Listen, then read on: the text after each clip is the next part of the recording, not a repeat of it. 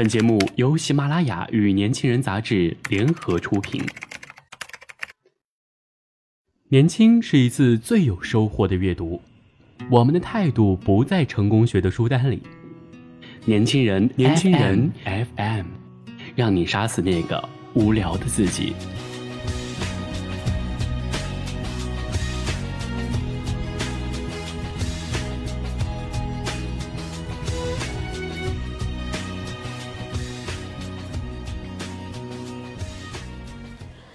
您好，欢迎收听《年轻人夜读》节目，我是杜丽。今天晚上跟您分享的是：谢谢你，在我最迷茫的时候出现。作者：青铜。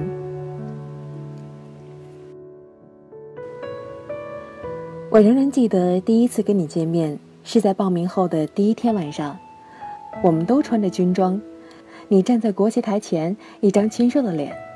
只不过我是新生。你是教官，和大多数人一样，我原以为这只是长达十五天的一场身体上的锻炼。可是你的出现，让我突然发觉自己十多年来的应试人生是多么的苍白和狭隘。将要展现在我面前的生活，是多么的有趣和自由。我也向往与众不同的人生，厌倦平庸。所以我选择了自以为比较年轻的专业——广告。尽管看到自己的档案投进几所大学那一刻，心情是低落的。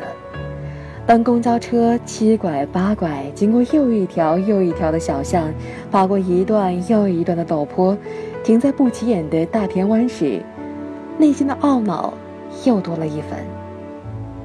不切实际的我，甚至产生了一个天真且浮躁的想法。我要跳级，早点离开这里。我怀着忐忑不安的心情站在军训的队伍里。是的，曾经我将多少个日子花在三点一线的生活模式上。我害怕自己无法挺过这场魔鬼般的训练。比如，我会不会中途晕倒？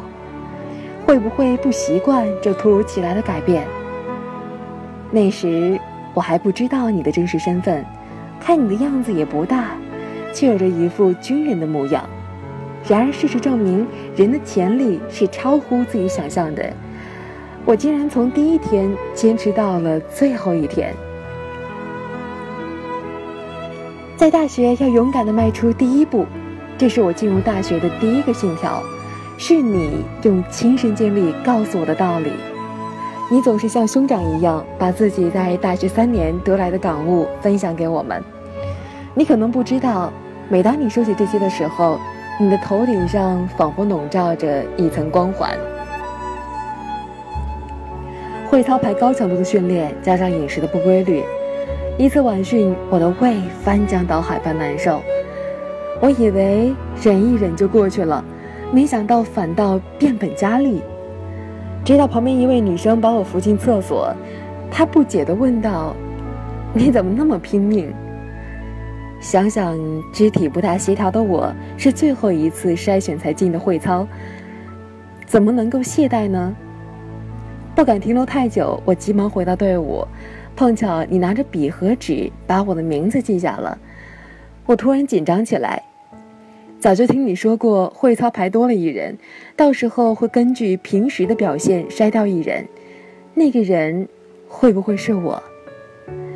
其实个人荣誉对我来说并不是太重要，只是想想以后不能待在你教的排，想想自己偷偷在宿舍楼底下练习正步，你还不知道，内心不免有些失落。后来才知道，你是在评选优秀个人学员。那么认真执着地对待一次军训，是我人生的第一次。那次会操的结果，并不如人所愿。你一个人沉默不语，人人都看得出你情绪的低落。你是那么好强的一个人，但努力了却不一定有回报。我多么希望我能说上几句宽慰你的话，可是，胆小如我。我只会发匿名的信息，始终没有像你所说的勇敢的迈出第一步。军训有人因为表现出众让人记住，有人因为搞怪让人记住，而我，并没有什么特别之处让人记住。正是应了那句话：当你还是一棵小草时，不要想着别人能从远处看到你，哪怕他从你身边踩过，因为，你只是一棵小草。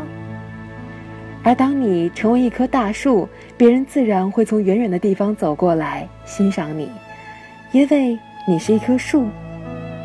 这话虽然现实，但也不是没有道理。于是我开始认真的练篮球，就是想在班级赛上好好表现。报名参加体育节之后，积极的从老校赶到新校练排球，尽管没有会上场的份儿。以前的我对待体育可没有这么高的热情。不可否认的是，受喜欢运动的你的影响，没有行过许多地方的桥，看过许多次数的云，也没有喝过许多种类的酒，却遇见一个能够改变自己心态的人。因为你的出现，想让自己变得更加优秀的念头才会更加强烈。哪怕改变才刚刚迈出第一步，哪怕现在的我还有很多不足。